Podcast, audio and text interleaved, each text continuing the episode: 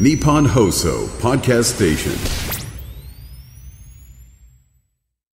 インスタにもあげましたが、ベストアーティスト賞で見た、乃木坂の皆さん、清楚でよかった。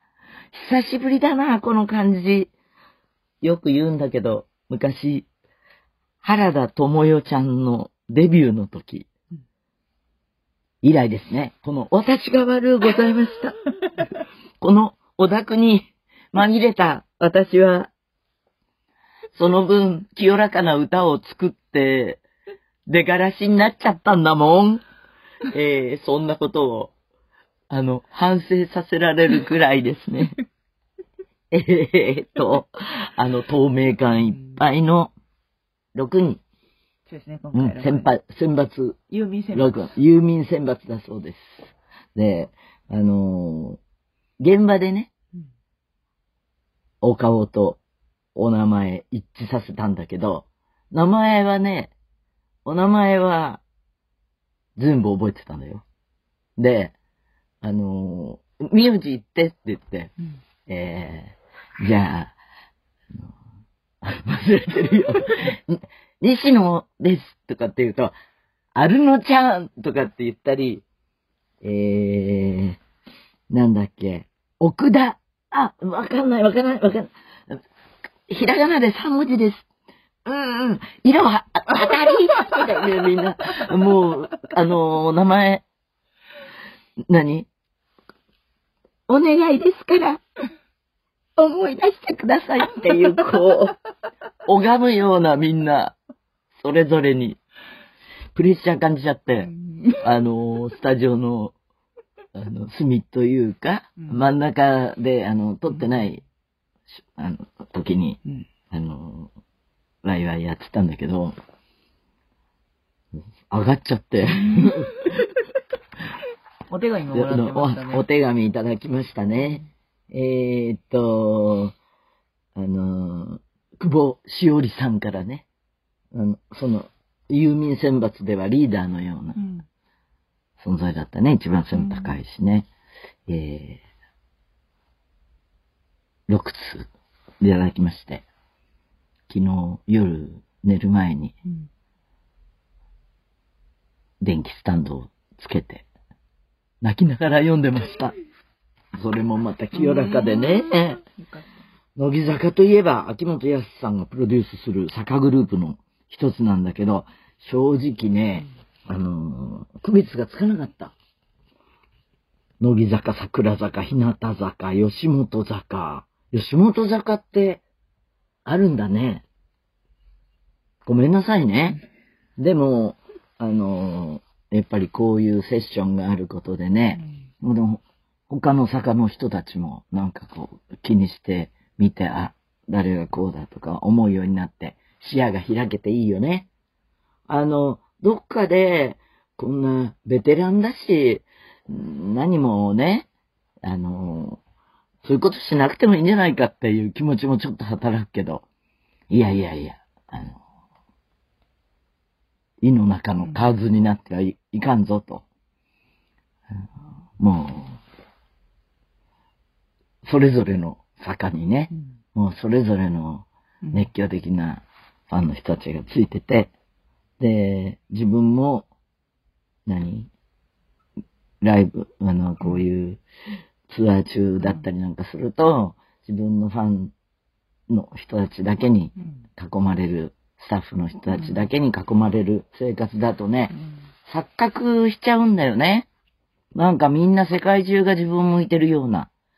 私は、そうして来なかったから、生き残っているんですよ。もう俯瞰で、うんニュートラルに見えるような感じで。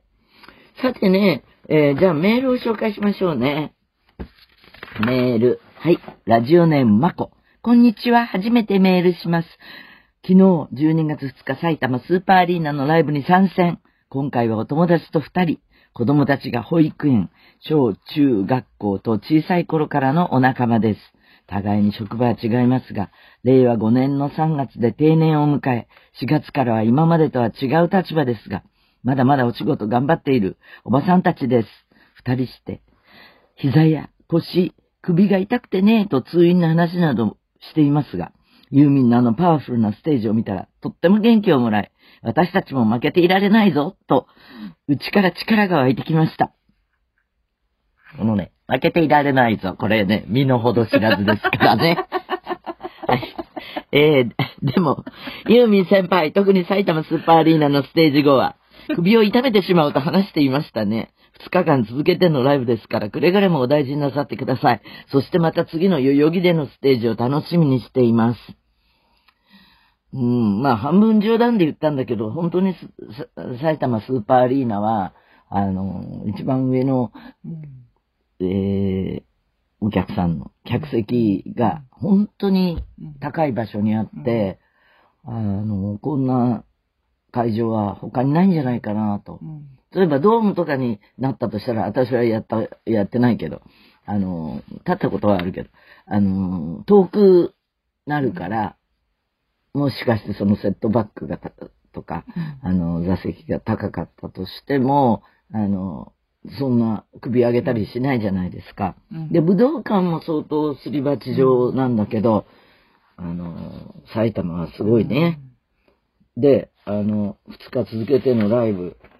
でね、その、次の日にね、テレビの収録っていうのがあって、これ、き、き、き、き、き、あの、まあね、あの、何自分だけの、あの、収録とかじゃなくて、人気、人気者との、あれだとスケジュール調整が大変で、そこしかあれなんだけど、はっきり言ってね、神経がライブだと、ザクザクに立つわけですよ。なかなか落として寝るっていうのが難しくて、それでまあ、あの、マッサージにかかったりしてるんだけど、あの、あれですね、翌日も違う、ほんのちょっと違うベクトルで、テンション上げちゃうと、で、そして今日なんだけど、やらなかった。やらなかったのよ。今日はラジオ。えー、今日はラジオです。ラジオはね、まあ、慣れてる、なんていうのかな。あの、バイブレーションの中で、うん、なので、うん、まだコントロール聞くんですけど。はい。京都市左京区ラジオネーム下ぶくれ59歳女。ざわつく金曜日にユーミンが登場ってだけでも上がってたのに、大好きなパフェ、コーヒー、酒、砂糖まで登場して思わずメールしちゃいました。あれ？この人京都の人なのに、この、行ったことあるのか？もう先読まなきゃね。5年前、札幌北エールでタイムマシンツアーを見た後、遅くなら入れるかなとお店に行ったら23時過ぎてたのに、なんと40人ぐらい並んでいてびっくり。しかしどうしても食べたかった私は、その日札幌でも珍しいほどの猛吹雪の中、ツアーグッズだった折りたたみ傘を、で雪をかわし、よかったじゃんちょうど。イヤフォンでユーミンの曲に応援してもらいながら、1時間並んで入店、ユーミンが召し上がっていたのと同じ塩キャ塩キャラメルとピスタチオのパフェをいただきました。番組の中でユーミンも絶賛されてましたが、普段、ろくなもん食べてない私の舌がいろんな味に、いろんな風に複雑な反応をして、こ、こんな食べ物が世の中に存在するのか、と、心底驚きました。あと、ご存知かもですが、パフェ、コーヒー、酒、砂糖から5分ほどのところに、パフェ、コーヒー、酒、佐々木という姉妹店があります。へー、知らなかった。一度行きましたが、こちらは地下にあり、バーのような大人の感じの店でした。もう、美味しかったよ塩キャラメルとピスタチオのパフェ。あの、気づいたんだけど、その、パティシエの技ではなく、バーテンダーの技で作ってるね。そのぐらい繊細なパフェです。ラジオネーム、悲しいほどお天気。昨日3月のライブ、あ、じゃない、昨年3月のライブに、元彼と参戦したご報告をしました。ユーミンと彼と私の30年にわたる長いメールを読んでいただきありがとうございました。面白かったよ。ユーミンライブのあちこちでドラマが生まれている昨今。先日は熟年再婚のお便りがあり、みんなそれぞれにユーミンと共に年を重ねていることをしみじみと感じております。各言う私も再び元彼からのチケット取れたよとの連絡で、また一緒に参戦することとなりました。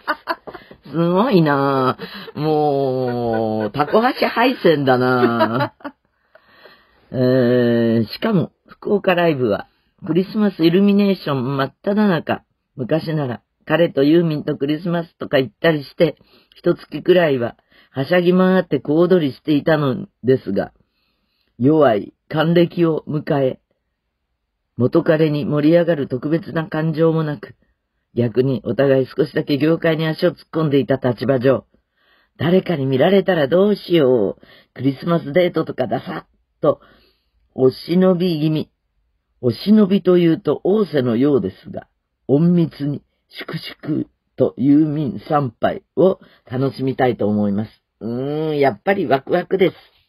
あ、この人やっぱりちょっと業界に足を。突っ込んでいたっていう、あの番組構成者のような、うんあ、のーディレクターのようなまとめ方だよ。なるほど。あの、文ツボをがちゃんとピックアップして。はい。嘘ラジオはメールが命。宛先は嘘アットマークユーミン .co.jp。嘘アットマークユーミン .co.jp。じゃあまた来週、ザ・ジャーニーツアーはもうすぐ終わっちゃうけど、うん、もう優秀の美を飾るよ。ジャーニー。